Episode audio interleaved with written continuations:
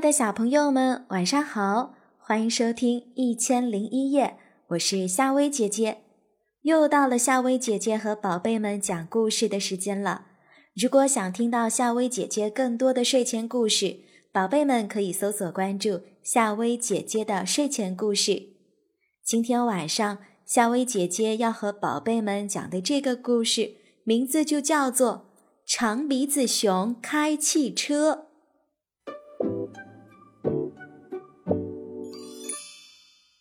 长鼻子熊在美国买了一辆新车，他没有好好的学习开车，就开着汽车到处乱跑。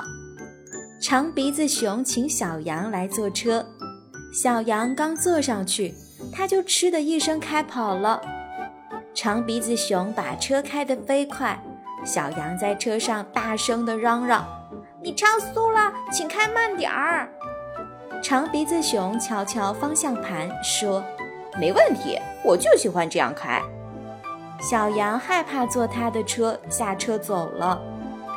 长鼻子熊请小狗来坐车，小狗刚坐上去，它就嗤的一声开跑了。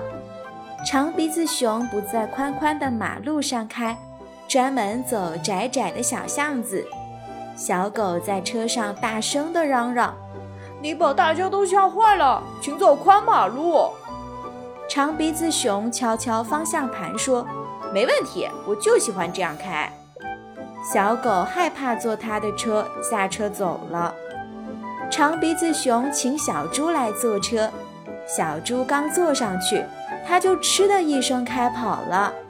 长鼻子熊不顺着马路的右边往前开，却顺着马路的左边往前开。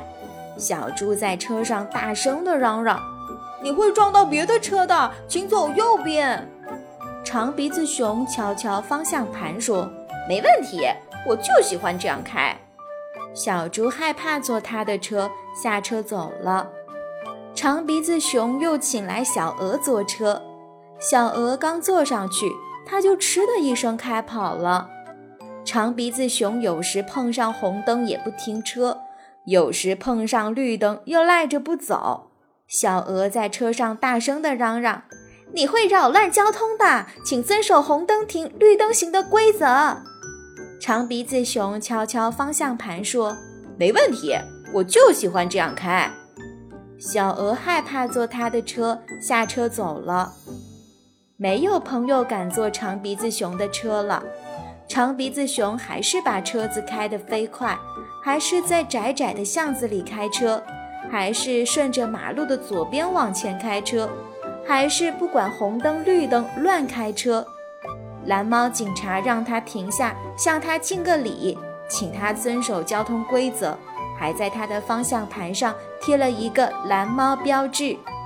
可是长鼻子熊没有听全蓝猫警察的话，他还是在窄窄的巷子里开车，还是顺着马路的左边向前开车。还是不管红灯绿灯乱开车，黄猫警察让他停下，向他敬个礼，请他遵守交通规则，还在他的车窗上贴了一个黄猫标志。可是长鼻子熊没有听黄猫警察的话，还是顺着马路的左边向前开车，还是不管红灯绿灯乱开车。白猫警察让他停下，请他遵守交通规则。